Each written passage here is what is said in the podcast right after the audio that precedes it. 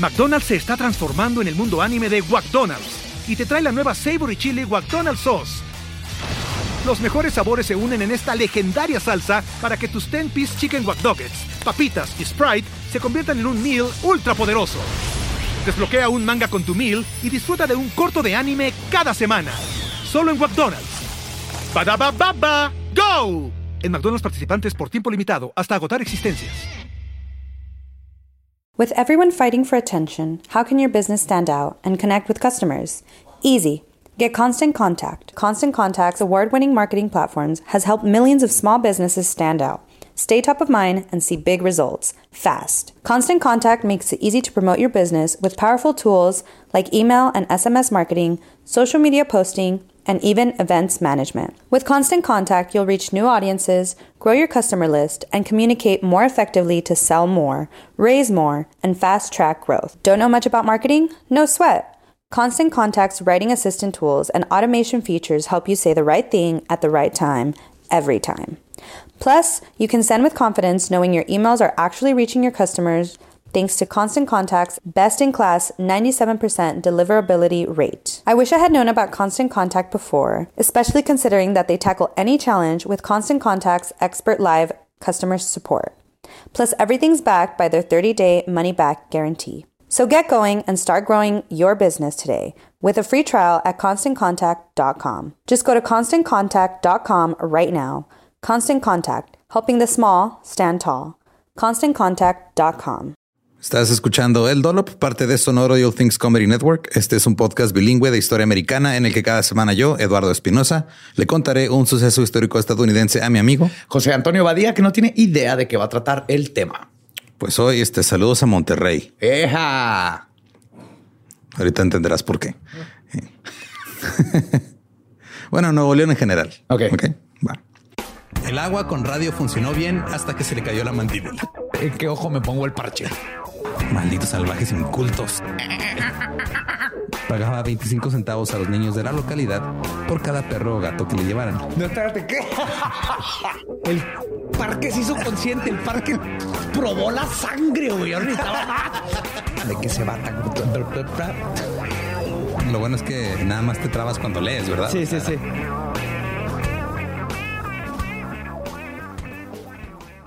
15 de julio de 1875.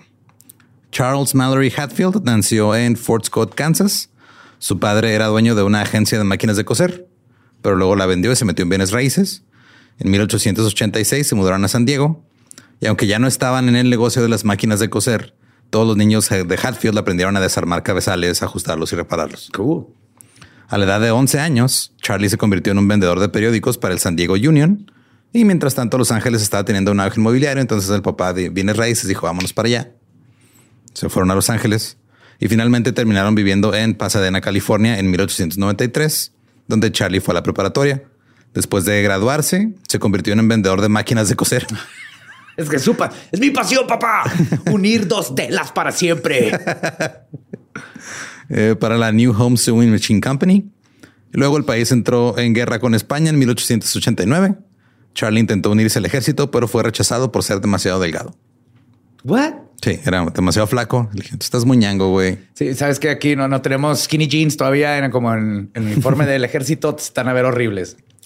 Pero Charlie tenía otra vocación. Pasó gran parte de su tiempo libre en bibliotecas públicas, eh, revisando estadísticas de lluvia y estudiando la ciencia de los rainmakers o los hacedores de lluvia. Monterrey. La sequía había estado ocurriendo desde mediados de los 90, 1890. No solo afectaba a las granjas, sino también a la vida cotidiana. Para 1899, un conocido rainmaker llamado W.B. Hughes había tratado de obtener un contrato para hacer llover en la ciudad de Pasadena, California. Le dijo a la Cámara de Comercio, denme 5 mil dólares y yo voy a hacer que llueva. Y la Cámara de Comercio dijo, no. bien, bien. No, gracias. Qué sorpresa. Ahora, los Rainmakers tuvieron su apogeo en el medio oeste en las décadas de 1880 y 1890.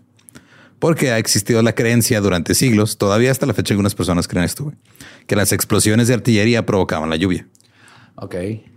Después de la guerra civil, un hombre llamado Edward Powers escribió un libro titulado War and the Weather o La guerra y el clima, en el que decía que la mayoría de las batallas de la guerra civil provocaban lluvia. Los estadounidenses también creían que los incendios de las praderas provocaban lluvia, o sea, se prendía todo, Ajá. subía el humo, Y el humo hace que llueve. el humo Ah, hacía le que lloviera. jode los ojos de Dios y empieza a llorar. Así es. Incluso decían que el incendio de Chicago se apagó a sí mismo. Ah, sí. Claro. Digo, después de que mató a 300 personas, destruyó 9 kilómetros cuadrados, 17 mil estructuras y dejó a más de 100 mil personas sin hogar. Dijo el fuego, ¿sabes qué? Me voy a apagar. Ya estuvo. Yo solito, ¿sabes qué? Este voy a hacer llover sobre mí mismo. Ya hice mi trabajo. Eventualmente van a nombrar pizzerías y un equipo de fútbol. Y va a ser un chorro de aire. El Congreso eh, gastó más de 20 mil dólares en esa época para tratar de comprobar la teoría de que una explosión podría causar la lluvia. 20 mil dólares de su tiempo. esos tiempos. Ajá. Les creería más si estuvieran así de que, ah, mira, que hay un chamán nativo americano que tiene magia para hacer llover. Pues es básicamente la versión Es que- nueva de eso. Sí, es- no- esto no es magia, es ciencia. Ajá. Una bala al cielo y va a llover. Exacto. Sí, eso sí está, eso tiene sentido. Estos pinches nativos también pendejos. Pero no lograron demostrarlo y la teoría se fue desvaneciendo. Pero la teoría del humo se afianzó, o de los fumes. La teoría del humo era también una idea antigua. Creían que los humos nocivos, como el olor de los cadáveres después de una gran batalla, provocaban la lluvia. No. Pues sí, güey, empieza a oler a muerto y también Dios se pone triste. Empieza a llorar. Empieza a llorar. A los angelitos. Esto condujo a una generación completamente nueva de hacedores de lluvia en los Estados Unidos. Ahora necesitan cadáveres. Ahora necesitaban humo o hacer una Que huela feo. algo, ajá, exacto. Eh, entonces lo que su, su manera de traer lluvia era pues, contaminar el ambiente. Había varios rainmakers de renombre como Frank Melbourne, que era conocido como el Australian Wizard o el mago australiano. GB eh, Jewell, que practicaba desde un furgón que estaba especialmente equipado para hacer su trabajo. Y luego estaba Charlie Hatfield. Charlie intentó hacer llover por primera vez en un rancho que su familia compró en el condado de San Diego en 1902. Tienes que admitir, Espinosa, que está en vergas tener esa profesión La neta sí. y que tiene ese título. ¿Qué haces? Lluvia. Nuestro médico. Tú, ingeniero. Se puso a trabajar en la parte superior de la torre del molino de viento en el rancho, donde aparentemente detonó algunos explosivos. Un viejo amigo de la familia llamado Fred Hanson dijo que la madre de Charlie decía que estas explosiones algún día convertirían a su hijo en un gran hombre. Eh, pero Charlie siempre decía que no estaba usando explosivos, sino que evaporaba un líquido de recipientes poco profundos. O sea, ponía como un líquido que era su mezcla especial para hacer llover en un este, pues, en un recipiente y luego lo hacía hervir para que se levantara al cielo. Ok. De cualquier manera, la lluvia comenzó en el condado de San Diego en abril de 1902. En julio cayó casi una pulgada de lluvia y Charlie dijo, yo fui. Sí. Ahora, se decía que Charlie tenía un celo casi religioso y la actitud de un hombre con una misión. En cuanto a su fórmula se, se trataba. Pero era amable y actuaba con un, cab- como un caballero con los demás. Siempre usaba traje cuando se ponía a hacer lluvia. Y este cuando... Esas son las películas que necesitamos. güey. sí, güey. No, de hecho, es una película del 54 que se llama The Rainmaker. ah, sí. O sea, no es de Charlie en específico, pero tiene que ver De la con cultura de Ajá, Rainmakers. Eh, este Fred le preguntó que cómo manejaba como vendedor, porque pues, era vendedor de máquinas de coser. Entonces se topaba con letreros que decían no vendedores ambulantes y él llegaba a venderles lluvia, güey. Entonces Charlie le dijo es que no creo en, los, en las señales. O sea, literal era de no creo en los señalamientos que dicen que no me permiten entrar aquí. No sé leer, no sé leer. Así de fácil, no sé leer. Me he ahorrado de tantos problemas por no saber leer. como el meme de este, este señalamiento no me va a tener porque no sé leer. Eh, durante el año siguiente, Charlie, con la ayuda de su hermano menor Paul, construyó tres torres más para experimentar. Construyó una en Big Tujunga Canyon, el del 6 al 9 de noviembre de 1902. Cayeron más de tres pulgadas de lluvia en el área y dos pulgadas en Los Ángeles. ¿Qué está pasando? Está haciendo lluvia, güey, está haciendo su trabajo. Con un platito lleno de VIX. Ajá. y caldito de pollo que hierve. Eh, las otras torres se construyeron en Big Tujunga en Inglewood también. Eh, dijo que creó media pulgada de lluvia en Inglewood en septiembre de 1903. Luego le ofrecieron su primer trabajo profesional para hacer llover. Los demás pinches amateurs. Soy profesional Rainmaker. Después de tres años de terrible sequía, el sur de California estaba desesperado. La situación era tan mala que las iglesias católica y protestante se unieron para solicitar en los periódicos un día de oración por lluvia. ¡Oh, wow! O sea, no van a lograr ni madre, pero así de desesperados estaban. El 31 de enero de 1904 se publicó en el periódico, por favor, recen. No importa que creamos cosas ligeramente distintas. Ustedes únanse, recen por la lluvia. La oración no fue efectiva. Dos días después, Charlie Hatfield llegó con ciencia, güey. llegó a montar su, su tienda sus aparatos y sus cosas. Ahora, la temporada de lluvias por regular suele empezar a finales de enero en Los Ángeles. Ajá.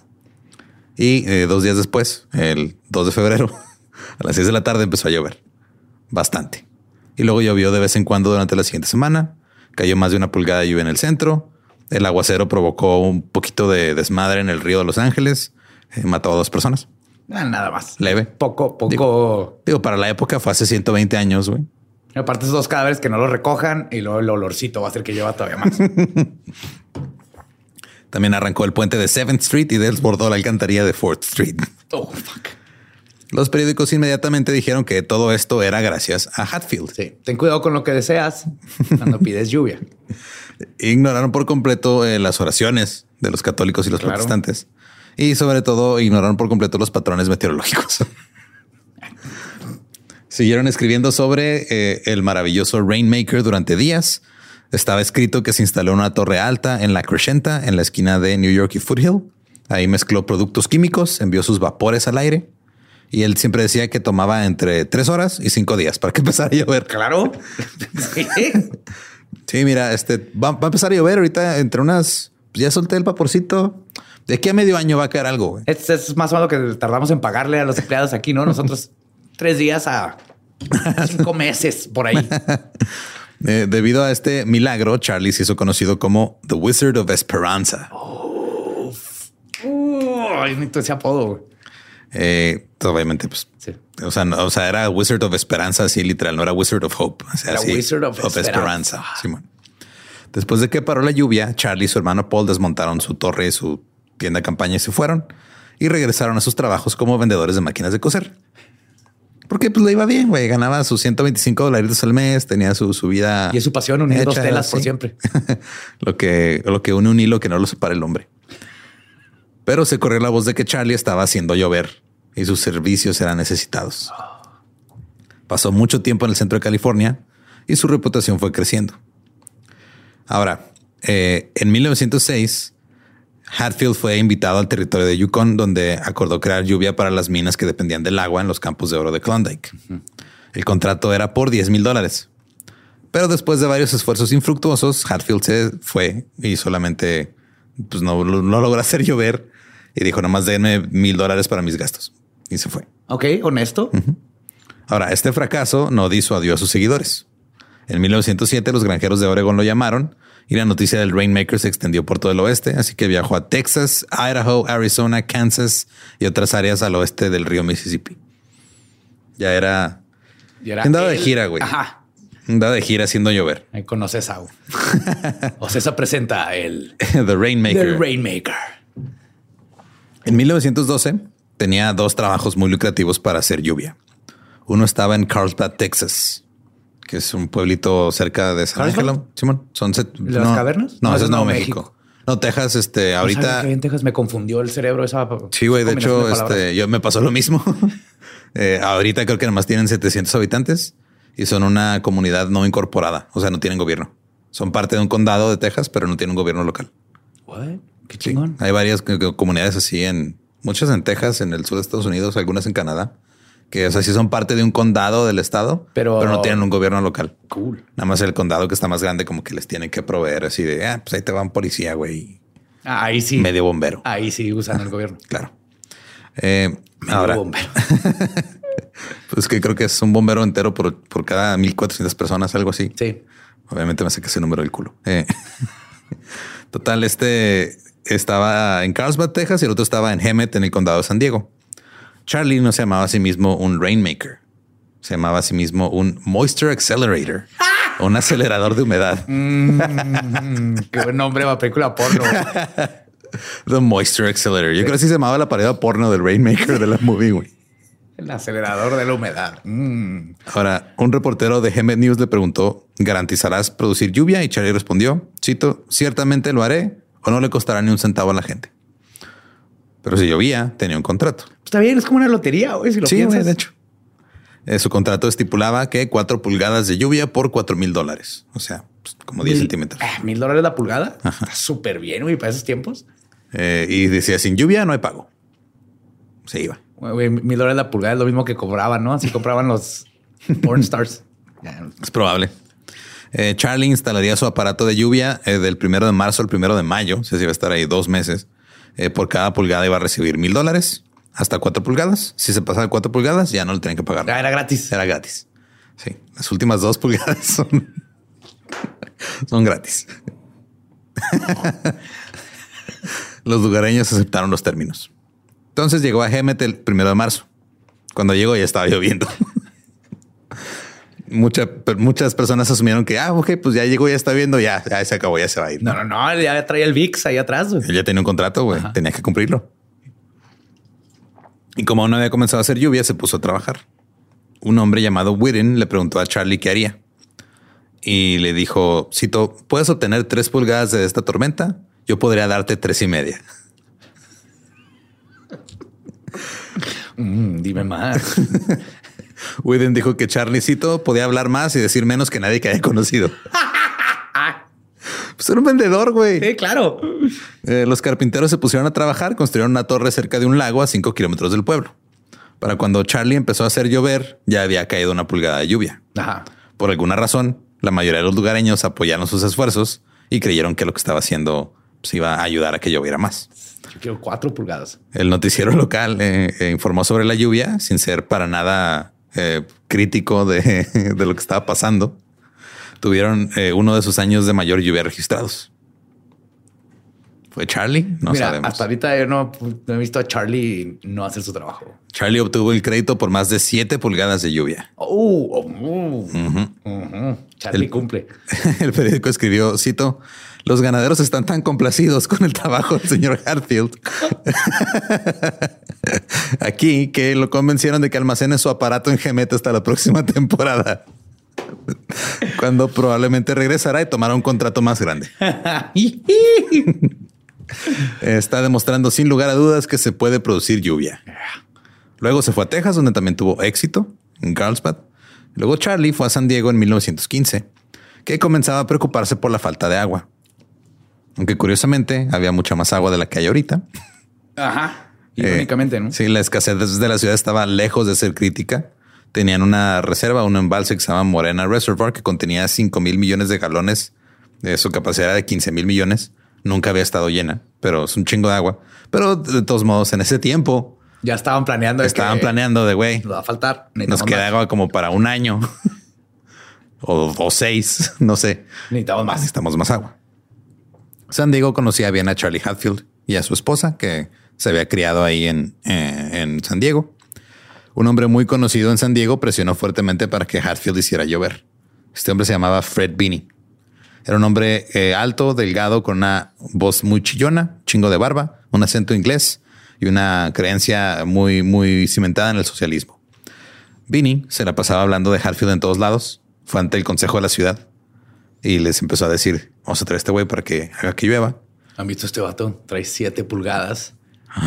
Sí, siete y media a veces. De pura humedad. Sí, te lo suelta todo ahí de putazo hasta que ya no, ya no quieres más hasta la siguiente temporada. Así es, satisfecho dejó a todos los lugares que ha ido. Obviamente, un concejal se soltó riendo de todo esto. Y Vinny gritó y dijo: Cito, cuando un hombre llega con una idea simple y sensata, lo tratan como un lunático. Y se fue furioso. Así que lo que hizo Vinny fue básicamente publicitar a Charlie Hatfield en el periódico local. Para que la gente lo jala. Ajá, para que la gente lo, lo exigiera. Es un code found me. Ajá. Entonces ya algunos concejales empezaron a mostrar algo de interés. A principios de diciembre, Charlie compareció ante el consejo. Le pidieron a Charlie que pusiera su propuesta por escrito y que volviera. Ahora, Charlie redactaba sus propios eh, contratos. Sin utilizar un abogado, pues eran como sus contratos de compraventa de las, de las máquinas de coser. Y como de costumbre, ofreció tres propuestas. Su primera propuesta decía que para el primero de junio, cito, produciría 40 pulgadas de lluvia en el embalse Morena gratis y se me compensaría de la pulgada 40 a la 50 con mil dólares por pulgada. es un hombre que cree bastante en su bullshit. Claro que sí. Wow. No puedes venderle algo al gobierno si no crees en tu propia mierda. Ahora, eh, también ofreció llenar el, Morena Reservoir para el 20 de diciembre de 1916. Eh, entonces era de, o sea, iban a ser 10 mil dólares si todo salía como, el, planeado. planeaba. Era o provocaba una lluvia de 50 pulgadas desde diciembre hasta el primero de junio o este de 30 a 50 pulgadas. Este y le iban a pagar. O sea, el punto era que iba a ganar 10 mil dólares. Lloviera lo que lloviera, siempre y cuando fueran más de 40 a 30 pulgadas. Es un chingo. Es un chingo. El 13 de diciembre, el consejo votó 4 a 1 y aceptaron la oferta de Charlie de llenar el depósito antes del 20 de diciembre del año próximo. Eh, pidió a la oficina del fiscal que se preparara un contrato por escrito y un concejal de apellido Moore explicó, cito, si llena Morena habrá puesto 10 mil millones de galones, lo que le costaría a la ciudad una décima de centavo por cada mil galones. Si no cumple con su contrato, la ciudad no se queda sin nada. Ajá. Cara gana la ciudad, Cruz pierde Hatfield. Está perfecto. Eh, Morena, la Morena Reservoir había estado ahí desde 1897. Era un embalse enorme que te digo, le cabían 15 mil millones de galones. Nunca había estado llena, güey. O sea, era como que el tope, pero pues, obviamente querían tenerla ahí como un buen nivel entre. Se consideraba que un buen nivel era entre este, 7 y 12. Sí, están planeando que sobrara para lo que viniera al futuro. Sí, este, a diferencia de ahorita. Hay un desmadre con el agua en todos lados. Eh, Charlie no esperó el acuerdo por escrito del abogado de la ciudad y simplemente dijo, ya me voy a poner a hacer mi jale. Su asistente ahora no era Paul, era su hermano eh, Joel, otro hermano de Hatfield, o Joel. Y Paul había eh, vuelto a su trabajo de vender máquinas de coser también. era el negocio familiar. Claro. La torre fue construida en una pendiente junto a una carretera que conducía a la presa. Los granjeros cercanos dicen que escucharon explosiones, luego vieron llamas saltando desde unos calderos y vastas oleadas de humo pestilente se elevaron hacia el cielo. Decían que el hedor químico era espantoso. Los periódicos contaron los días que le quedaban a Charlie para cumplir con su fecha límite y los corredores de apuestas empezaron a aceptar apuestas a ver si lo llenaba o no. Los únicos visitantes que se acercaron a la torre fueron Seth Swenson y eh, su esposa Maggie Swenson que eran los el, el cuidador de la presa y su esposa. La señora Swenson tenía un teléfono y ella era como la mensajera. Básicamente le marcaban a ella a su casa y luego tenía que ir a avisar a este güey que estaba a tres kilómetros de ahí. que pedo al Charlie. El 5 de enero se reportó bastante lluvia en el embalse Morena. Las lluvias de San Diego de 1916 habían comenzado. La lluvia más intensa comenzó el 10 de enero. Llovió durante 24 horas casi continua. Del 15 al 18 también estuvo lloviendo. Eh, empezaron a gotear los techos. Los desagües pluviales que no habían sido utilizados durante años empezaron a desbordar. Cuidado con lo que deseas cuando pides lluvia. El, río de San Diego se desbordó y se extendió por Mission Valley en las primeras horas del 17 de enero. La verdadera tragedia empezó el 18 en el valle del río Tijuana. Ahí vivían en la colonia unas 40 familias, como unas 100 personas. El río salió de su cauce, abrió un nuevo canal y destruyó muchas de las casas, llevándolas, llevándoselas en pedazos. Eh, dos mujeres se ahogaron. Se cerraron las, las, principales carreteras y vías férreas. El embalse inferior de Otay se llenó y se empezó a desbordar. Se hizo evidente que la gente estaba interesada en las actividades de Hatfield. El titular principal del San Diego Union del día 17 de enero decía, cito, is the rainmaker at work. Está trabajando el, el rainmaker. Es que, o sea, en enero siempre llueve, güey. Ahora llovió más. ¿Y, cuál, y, qué, cuál es la diferencia? El pinche VIX. El, ajá, el, Charlie con sus humos raros. Mira, o Charlie estaba aprendiendo de Rainmakers o estuvo aprendiendo de meteorología y es un meteorólogo bien pinche cabrón, güey. Y está metiéndole ese twist para cobrar bien cabrón. Pues sí, eh, de hecho, este llegaremos a eso al final. Eh, ahora, eh, Hatfield continuó con su trabajo para hacer llover. Ahí dijo, pues él estaba eh, lejos de la sociedad haciendo su jale, güey. o sea, la señora que le mandaba mensajes, o sea, que le iba a decir qué pedo, vivía a tres kilómetros. El güey no se oh. enteraba de muchas cosas. Él no sabía que un río se va a dos mujeres. No. El sol finalmente volvió a salir. las cuadrillas se pusieron a trabajar en los ferrocarriles y en las carreteras. Para el 24 de enero los automóviles pudieron conducir hasta el norte nuevamente, pero las vías férreas dañadas y la carretera costera no pudieron repararse tan rápido. En la noche del 25 de enero se acercó otra fuerte tormenta. Esta vez un río salió de los cañones de Balboa Park y bajó por la calle 15. Todo el comercio se detuvo. La gente se reunió en los acantilados que dominaban Mission Valley para observar la inundación desde lejos. Parecía que las lluvias nunca terminarían y los daños continuarían para siempre. El río San Diego ya era un torrente de un kilómetro y medio de ancho que cubría Mission Valley. Oh my God. Aquí donde falta el para lluvias. Sí, es el otro güey. Se hace el nuevo, el nuevo negocio. El Rainmaker y el Rainstopper. Ajá. Eh, los árboles empezaron a caer, había palos de madera, pedazos de vías de ferrocarril y partes de casas flotando por todos lados. Habían vacas, caballos, ovejas y cabras corriendo por todos lados asustados. El puente de Santa Fe se arruinó. La carretera de la costa y la vía férrea de Santa Fe quedaron este, inutilizables en varios puntos. Había escombros de todo tipo, incluyendo partes de edificios que estaban apilados hasta seis metros de altura en obstrucciones de las playas en las bocas de los cañones. Wow. Me tocó ver este cuando fue. Ah, ¿Qué huracán fue? Fue en Houston que se inundó bien feo. ¿Después de Katrina? Sí, fue hace como unos seis años, creo. Ya. No me acuerdo seis años. Pero este fui a la boda de un amigo allá en Houston y llegamos. Ya, ya han pasado como dos, tres meses de, lo que del desmadre y todavía había un chingo de pilas de escombro en, las esquinas de, ciertas calles que todavía no, o sea, no se dan abasto para recoger escombro dos meses después de lo que pasó. Güey. a mí me tocó en Haití. No sé si, pero fue por los mismos tiempos que fue una temporada de huracanes. Y Haití estaba, habían playas que no existían. Y era así que nos decían, esta selva está llena de casas. Y ya no están. Y ya no hay. No las pueden ver. ya no existen. Ahora, el campanario de adobe de la misión de Pala se derrumbó. Más de 200 puentes fueron destruidos. Oh. Los caminos fueron cortados. Eh, la represa inferior en Otay comenzó a desintegrarse. Una pared de agua de 12 metros de altura se precipitó por el valle. Fue un desastre total. 12 metros. Ajá. Hubo aproximadamente 50 muertos. Charlie estaba en su mundo en las montañas. Ahí desde eh, la, reserva, el, el, embalse, perdón, de Morena, entre las tormentas.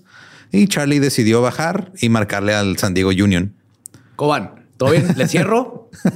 ¿Le cierro la llave o todavía falta? Eh, dijo Cito, entiendo que los periódicos dicen que yo no hice llover. Todo lo que tengo que decir es que Morena ha tenido 17 y medio pulgadas de lluvia en los últimos cinco días y supera cualquier récord similar para el lugar que yo he podido encontrar. Luego Charlie recibió un mensaje a través de la señora Swenson. Le dijeron que se regresara a San Diego de inmediato y firmaron un acuerdo con el consejo. No lo hizo. Sin ese acuerdo no le iban a pagar. Oh. Charlie no tomó el mensaje en serio y siguió haciendo su lluvia. La señora Swenson dijo que un día le dijo a Charlie, vaya que está lloviendo. Y Charlie respondió, todavía no has visto nada. Espera dos semanas y lloverá de verdad. ¿Quieres más pulgadas? Apenas estoy empezando, baby. Esa presa va a terminar desbordándose. Charlie y Joel se quedaron en el lago tres días después de la tormenta. Ese día se reparó por fin la línea telefónica a la cabaña de los Swenson. Porque se cayó. Ajá. Después de eso, Charlie se enteró de todo el daño y le dijeron que alguien estaba organizando un grupo de personas para subir al lincharlo. No. Charlie dijo, creo que es hora de irnos. Así que Charlie se fue y dos hombres que trabajaban para el servicio de agua de San Diego subieron la montaña para confrontarlo pero nunca vieron a Charlie y a su hermano porque los vieron venir y se escondieron hasta que se fueron. Charlie y Joel tardaron dos días en caminar 100 kilómetros hasta San Diego. Se fueron a pie. Sí. Cuando llegaron ahí, Charlie dio una conferencia de prensa. En las fotos, él y Joel se veían así mojados. no, de hecho estaban como que se tomaron un día para irse a bañar, güey. Un trajecito. Se veían su trajecito, bien descansados, muy agradables. Dijo que estaba sorprendido por la devastación y que se había enterado en este punto que la gente quería negarle su tarifa. Pero él, le interesaba hablar mucho de esto en esta conferencia de prensa. de güey, ¿cómo o sea, llovió? Ajá, yo hice llover. Ajá, o sea, llovió. Querían que lloviera, llovió. No me dijeron que nomás lloviera. No, yo no sabía que la infraestructura de la ciudad estaba para la chingada. Ajá, de nada. Y aprendieron algo nuevo. Eh, primero, Charlie habló como su, sobre su carrera como productor de lluvia Reveló un poco, pero no mucho sobre sus métodos. O sea, nomás les dijo, no, pues yo hago mis vapores y se van a ir, pero no les dijo que en qué consistía la fórmula. Eh, dijo que solo estaría dispuesto a revelar su secreto al gobierno de los Estados Unidos y que esperaba que la ciudad pagara según lo acordado. Hubo informes de que el consejo no tenía la intención de pagar. Algunos se preguntaron si Charlie demandaría, pero él dijo que no quería cruzar ese puente antes de llegar a él. Algo insensible porque pues tumbó como 200 puentes de lluvia, pero bueno. No quiero que no puedo cruzar ese puente hasta que lo reconstruyan. Vieja fábula. Eh, y él asumió que el consejo iba a pagar porque pues es un acuerdo entre caballeros. es buena persona el Charlie. En ese sentido, como businessman. Ahora, si Hatfield recibiera el crédito por la lluvia, ¿aceptaría la responsabilidad por los daños? Oh, oh. Y Charlie dijo que los beneficios superaban los daños. ok. No solo eran el beneficio, y esto lo dijo, o sea, ahí sí dijo que no, el, único beneficio no era el agua, sino también los empleos que se están creando para reparar las carreteras y los Sí, señor. Sí, señor. Este güey va directo a político. Este güey va de Rainmaker a político. Se cayó esa madre, pero ahora lo que los albañiles que van a construir ya tienen trabajo. Ajá. O sea, ahí está. Eh, ¿Y qué, anda con las muertes? Pues él dijo que las muertes fueron terribles, pero no se sentía responsable porque la ciudad debe haber tomado las protecciones adecuadas. En eso está en lo correcto. Ahora, después de la conferencia de prensa, Charlie sabía quién era el hombre con el que tenía que hablar. Era Cosgrove, el abogado de la ciudad. Cosgrove no quería pagarle a Charlie. Charlie esperaba un poco de confrontación, eh, pero no. O sea, de hecho, Cosgrove fue súper amable, fue profesional, platicó con él bien chido. Probablemente porque Cosgrove sabía que este, tenía todas las de ganar y este, porque los contratos de Charlie estaban todos mal hechos. O sea, eran contratos para vender máquinas de coser, no para este comprobar que mágicamente causó un fenómeno meteorológico aparte. Un desastre natural. Y un desastre natural. O sea, ya hablamos de un güey que provocó un desastre supuestamente este, porque saboteó una presa que no, ese güey es inocente y este güey porque hizo llover de más. Ahora, Cosgrove le dijo a Charlie que presentara una declaración por escrito que detallara lo que afirmó haber logrado y en cuánto tiempo. Entonces, Charlie escribió un reclamo de siete páginas que era básicamente otro pitch de ventas de yo hice esto y yo puedo hacer esto de la chingada. Y argumentó que mientras él estaba operando, la ciudad tenía solo tres días de sol.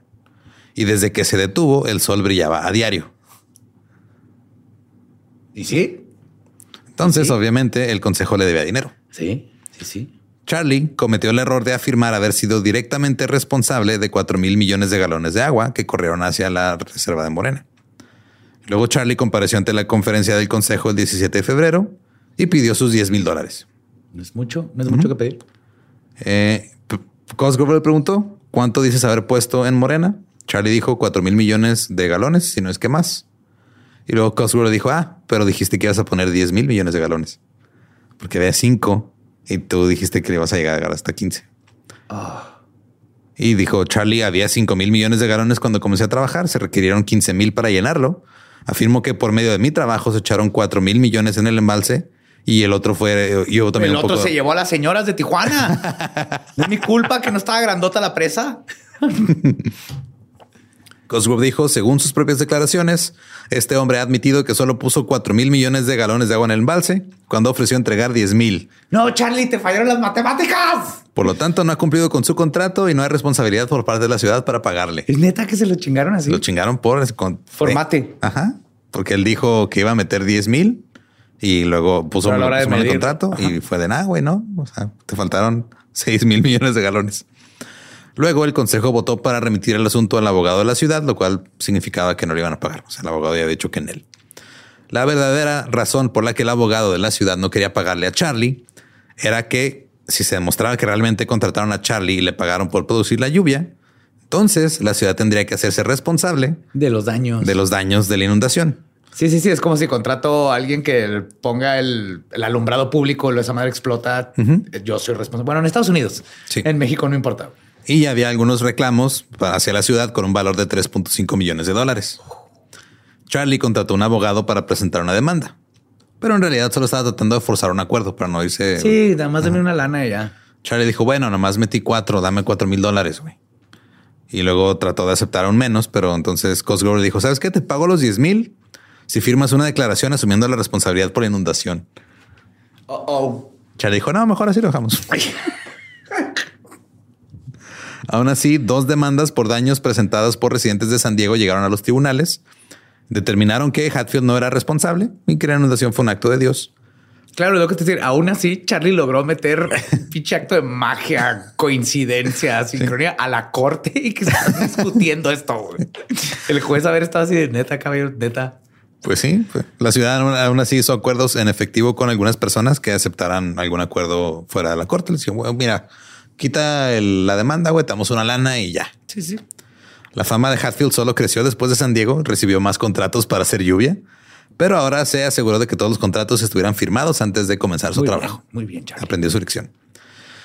En 1925, el presidente de la Universidad de Stanford, David Starr Jordan, reveló los métodos de estafador de Charlie y escribió que su técnica consistía en llegar al final de una estación seca, luego producir lluvia dentro de 30 a 60 días, tal como lo predice el ciclo normal de la lluvia.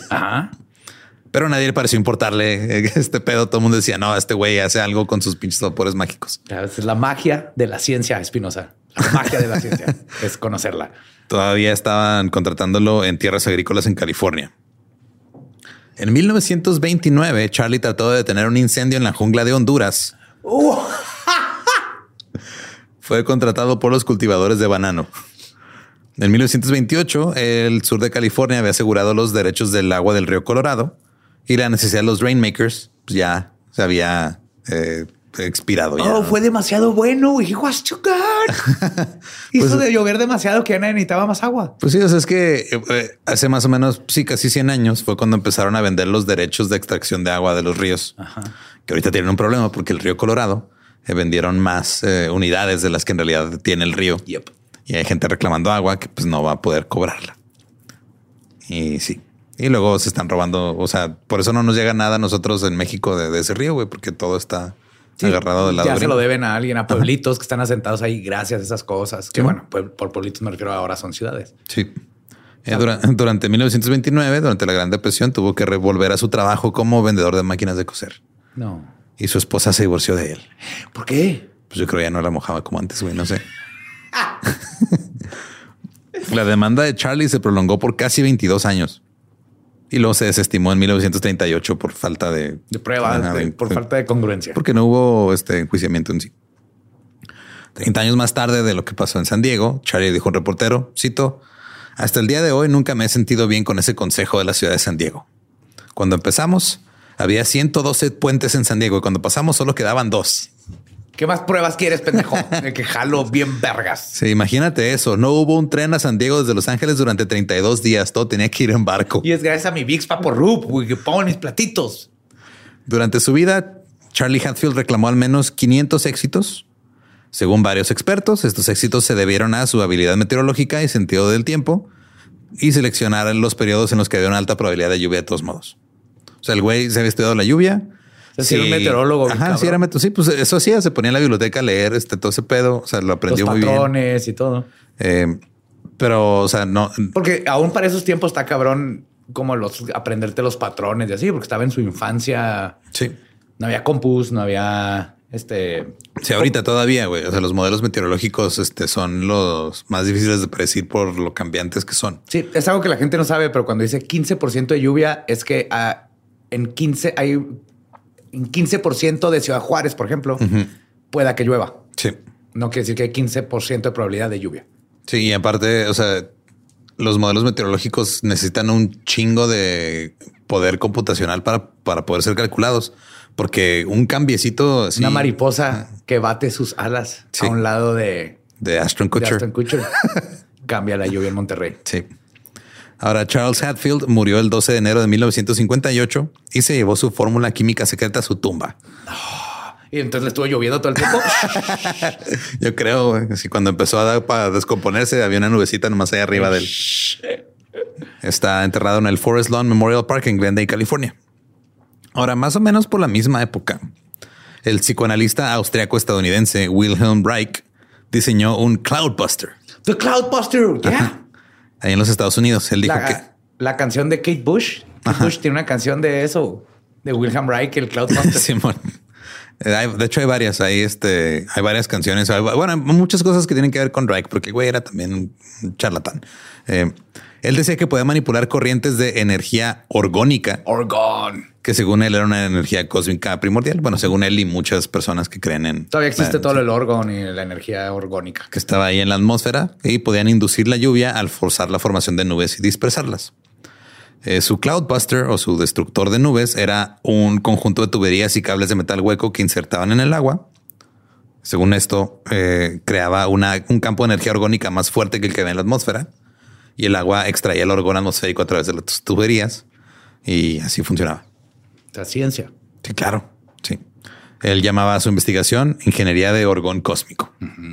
Puedes hacer tu propia caja de orgón con cartón y papel aluminio y lo puedes almacenar ahí en tu casa. No estoy mamando. ok. Ahora, desde la década de 1940, la siembra de nubes se ha utilizado para cambiar la estructura de las nubes mediante la dispersión de sustancias en el aire, lo que podría aumentar o alterar las precipitaciones. Los productos químicos más comunes eh, son el yoduro de plata, el yoduro de potasio y el dióxido de carbono sólido, o literal hielo seco. Hielo seco. Ah, le avientan hielo seco a la nube. Estos productos suelen ser dispersados por aviones o por eh, generadores o botes disparados desde cañones en el piso. le disparan las nubes. Los cañones no, ¿ves? ahí había algo, ahí había algo. Ahora, eh, la operación Popeye o Popeye fue una operación militar estadounidense para hacer llover eh, sobre Vietnam durante la guerra. Guay. Con el fin de frenar la actividad de camiones militares en la región. Y saturar la, este, el, suelo de agua y básicamente. enlodado y hacerlo imposible de, de, maniobrar, ¿no? Manobrear. Sí, ahora el exsecretario de la Defensa de Estados Unidos, Robert McNamara, sabía que la comunidad científica podía presentar objeciones, pero dijo en un memorándum al presidente que tales objeciones no habían sido en el pasado una base para la prevención de actividades militares consideradas en los intereses de la seguridad nacional. Estoy de acuerdo totalmente. La ciencia nunca nos ha detenido de ver qué pasa cuando congelamos un güey vivo. y ahora sabemos qué pasa cuando congelas un güey vivo.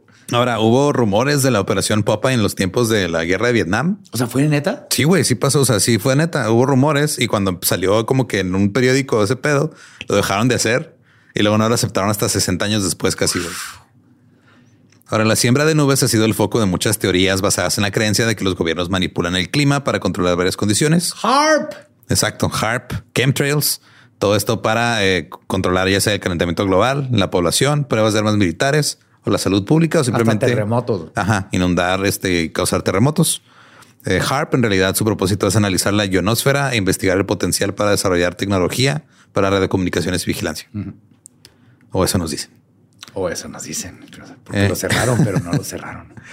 Eh, los procedimientos de modificación del clima, cuando se realizan para lograr un fin militar, ahora caen bajo la procedencia de la Convención de Modificación Ambiental. Este es un tratado internacional que prohíbe el uso militar u otro uso hostil de técnicas de modificación ambiental que tengan efectos extensos. ¿Sabes por qué esto está tan pinche creepy? Porque si tuvieron que hacer como que reglas de ey, ey, ey, no se vale meterte con el clima, quiere decir que o casi lo logran o lo lograron, pero les dio tanto miedo lo suficiente para decir, ¿saben qué? Hay que poner reglado y no se vale. Esto se abrió a la firma el 18 de mayo del 77 en Ginebra y entró en vigor el 5 de octubre del 78. Porque hay no armas químicas, Ajá. No, armas biológicas, armas biológicas, no armas nucleares no armas climatológicas. Está, sí está creepy. Eh, la convención prohíbe la guerra climática, que es cualquier uso de técnicas de modificación del clima con el fin de inducir daño o destrucción. Y el convenio sobre la diversidad biológica del 2010 también prohíbe algunas formas de modificación del clima o de geoingeniería. Why? No sabemos. Oh, oh. Ahí están. Pero aquí en Nuevo León, pues tú le disparas a las nubes y ya, güey, todo bien. Ajá, y listo. También creo que en Geneva es donde prohibieron los Power Swords. no puedes, puedes pelear con los cinco dinosaurios separados, pero no puedes juntar. No, ya no puedes tener Mega Swords, es, ilegal. Mega Swords, Power Swords, Ultra Swords, nada. Nada de swords. separados. Y pues esa fue la historia de Charles Hatfield, el hacedor de lluvia. Está cabrón ese güey. Charlie, me cayó bien. sí, es chido. Eh, si quieren escuchar el episodio en inglés, es el episodio 115 de The Dollop. Em, y se llama Charles Hatfield. Y pues eso fue este. si quieren hacer llover, pues ustedes pues Cuidado con lo que deseas. Sí, avienten sus muertitos afuera y ya con eso. Y VIX, mucho VIX. Eh, recuerden que nos pueden seguir en todos lados como arroba el Dolop. A mí me encuentran como arroba ningún Eduardo. Él me encuentra como el va diablo. Y si no conocen su historia, van a ocupar que llueva aquí seis horas aquí, que se escurra aquí. aquí, para ocuparla aquí. La ocupo siete horas aquí. ¿Estás listo para convertir tus mejores ideas en un negocio en línea exitoso? Te presentamos Shopify. Tal vez no lo sabías, pero nuestro podcast More Than Mamis es un negocio y lo empezamos por supuesto para desahogarnos y hablar sobre la maternidad, no para convertirnos en expertas de ventas y del e-commerce. Así que sí, necesitábamos ayuda para vender nuestro merch y poner en marcha nuestra tienda. ¿Y cómo suena con Shopify? Llegó otra venta. Shopify es la plataforma de comercio que está revolucionando millones de negocios en todo el mundo. Ya seas un emprendedor desde tu casa o desde donde sea, Shopify es la única herramienta que necesitas para iniciar, administrar y hacer crecer tu negocio sin dificultades. Con Shopify puedo gestionar pedidos, envíos y pagos desde cualquier lugar, brindándote toda la información y estadísticas de tus ventas al detalle. Regístrate para un periodo de prueba con tan solo un dólar al mes en shopify.com barra sonoro, todo en minúsculas Ve a shopify.com barra sonoro para llevar tu negocio al siguiente nivel. Shopify.com barra sonoro. you need parts? O'Reilly Auto Parts has parts. Need them fast? We've got fast. No matter what you need, we have thousands of professional parts people doing their part to make sure you have it. Product availability. Just one part that makes O'Reilly stand apart the professional parts people. Oh, oh, oh, O'Reilly Auto Parts.